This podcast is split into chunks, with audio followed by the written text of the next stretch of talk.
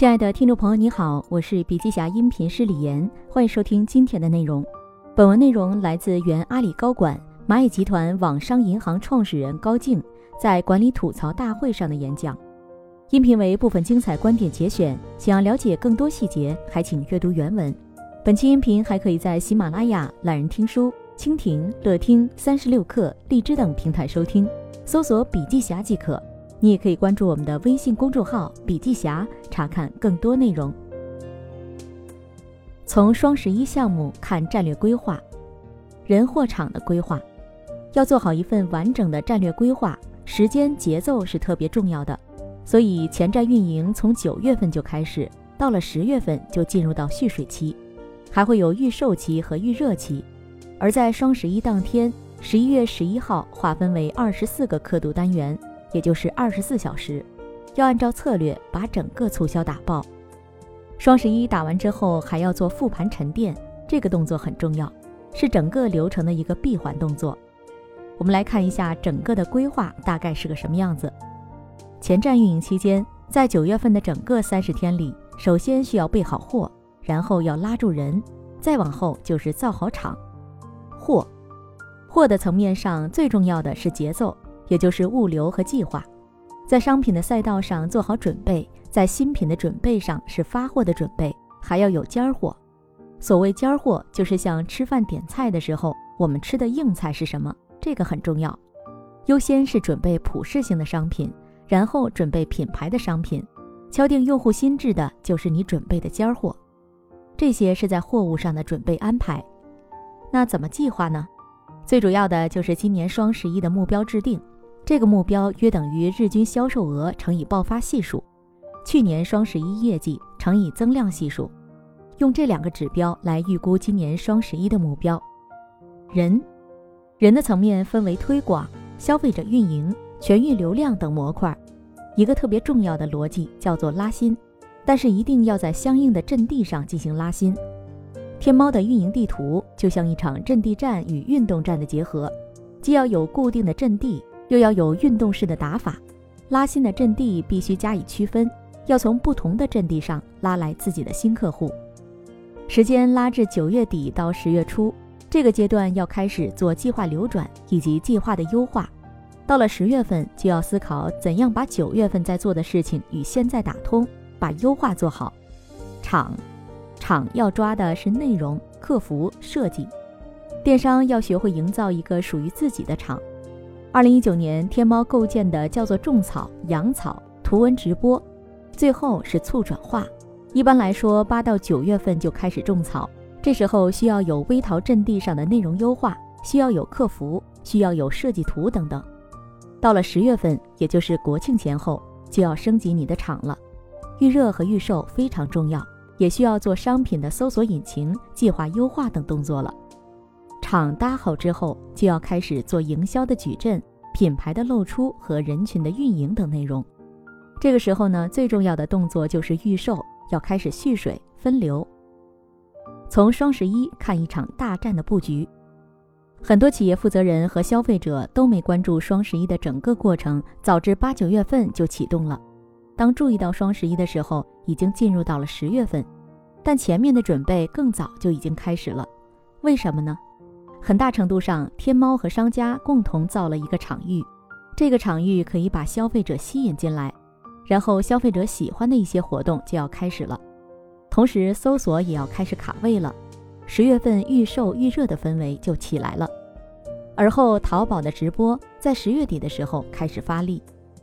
做任何年度战略规划，一定要控制好节奏感，决定双十一战绩的往往是前一个月甚至前两个月的工作。决战的每时每刻，双十一当天是按照二十四小时的刻度来定策略的，每个小时的任务都不一样。天猫作战地图中会给你每个小时的流量走势，如果流量承接不住，在你要打爆的品类里面，你的销量不好，天猫就会把销量好的品牌拉上去；如果整个品类的销量不好，就会把别的品类换上去。这就是销售赛马的方式，在每个时间段给你流量。最后，双十一打完，还要对双十一进行复盘，以消费者为中心向前看。讲几个有意思的案例：天猫双十一对阿里巴巴的影响。可以把双十一的影响看作两个层面：第一，它锁定了消费者的心智；第二，确立了阿里巴巴电商平台在电商这条赛道的江湖地位。双十一打好之后，我们也介入到了六幺八，再之后会产生一个很有趣的电商打法——造节。有人会质疑，不造那么多的节，双十一的销量不是更高吗？其实，对于天猫这种做法叫做削峰添谷，把一年的消费高峰节奏拉平之后，对整个线下的供应链和物流也有着战略性的调整作用。供应链可以更加有节奏的出货，物流也可以稳定运转。层出不穷的创新。双十一的核心是打新尖货，很多时候尖货会占据大部分的资源，这就会逼着团队内部创新。比如在酒水这个品类。卖得好的永远是茅台、五粮液这样的白酒，零点零三秒，啪的一下就打爆了，该抢的就抢完了，囤货的也囤完了，然后流量就浪费了。酒水部门觉得这个时间段很浪费，就开始策划上一些新品。当时是二零一三年，他们上了一个没有人认同的非常冷的品类——低度酒。我们今天可以发现，购买低度酒的人群是怎样的，主要以年轻人和女性为主，对吧？你很难想象一个二十五岁后的女生拿着一瓶茅台去 KTV。如今低度酒已经被大家所熟知，这个赛道也被资本追逐，也逐渐验证了创新的重要。企业如何做好战略的年度规划？除了节奏之外，企业在做年度战略规划的时候，还需要有一定的方法。这里向大家介绍几个需要注意的地方：上下对焦，左右对齐。在阿里，一般通过三到四个会来完成整个年度规划。年度战略向下宣达之后，中层干部要做一版自己的战略图出来，要把这个战略变成你所在部门的战略。做完之后向上对焦，跟自己的老板汇报，说明准备怎样打，打法是什么。再讲清楚业务的目标和策略以及节奏路径图，与老板商定之后，才可以去申请预算。所谓左右对齐，就是要在各平行部门的中层干部彼此之间把目标节奏拉通，每个部门负责人之间都可以清晰要做什么，以及要达成什么。对齐之后就是向下宣达，所以这样就完成了上下对焦、左右对齐的三个会。下面的人可能还会再做一次战略的向上对焦，就是基层干部向中层干部对焦，这样就会形成第四个会。这三到四个会是能掌控整个战略不走形的一个很重要的任务。一颗心，一张图，一场仗。战略生成，在战略生成的阶段，我们大家要讨论，在过去的一年当中，到底有没有做到不忘初心？未来一年到底要不要去追求使命，去追求愿景？在这个期间会创造什么样的客户价值？然后要在组织场做总裁述职。总裁述职完成之后，就要共创战略，形成战略的共识。有了战略之后，做组织的盘点、组织的设计，在新的组织架构下面做策略的生成，确定战役和目标，去对战役的目标做对焦，就是上面所讲的上下对焦、左右对齐，然后进行目标的通晒。组织场和业务场要结合起来做，组织场是 HR 搭台，业务部门唱戏。业务场就是业务部门集中在业务上的打法，文化场做什么？如果公司有比较多精力的话，这个阶段要做以战略为导向构建公司的文化，这个模块被称之为战略生成。共同行动，第二个模块也可以称为集体行动。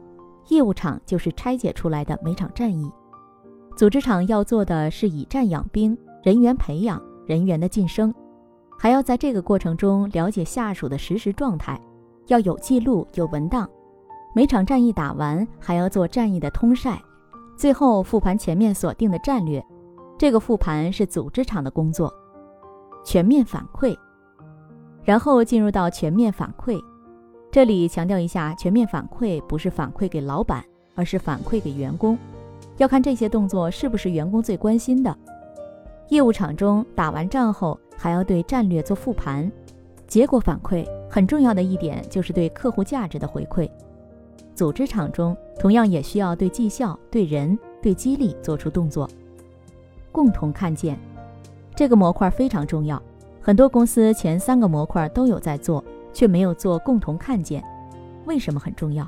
是因为这个模块才是真正让我们的组织形成共识。一年仗都打完了，不去看生态圈，不去看客户，不去看市场，不了解你的客户，不能直接产生情感、产生链接，那这一年的努力都不能形成闭环。一定要养成习惯，必须让自己有接触市场、接触客户的直观感受，我们叫做有手感或者是有体感。战略规划的两个关键。当然，战略规划要实现落地没那么简单。这里讲两个关键：第一，绩效管理，这是阿里巴巴成功的关键点之一。我们经常会听到，阿里战略落地最重要的就是使命、愿景、价值观、组织人才 KPI。这是马老师说的，KPI 就是绩效管理。阿里以前用 KPI，现在应该是 OKR 加 KPI，这是非常科学的做法。组织与业务的配衬，就是上面的一颗心、一张图、一场仗，它揭示了组织与业务配衬的关系和步骤，告诉我们在不同阶段应该做哪些不同的事情。组织治理与业务战略不能脱节，组织要形成支撑，提供组织保障，业务的战略才能落地。就像两个齿轮不能错位，齿轮错位之后就转不动了，也不能一个齿轮转得飞快。一个齿轮转得很慢，也会造成坏齿的现象。组织治理和业务战略应该是齐头并进、共同发展的关系。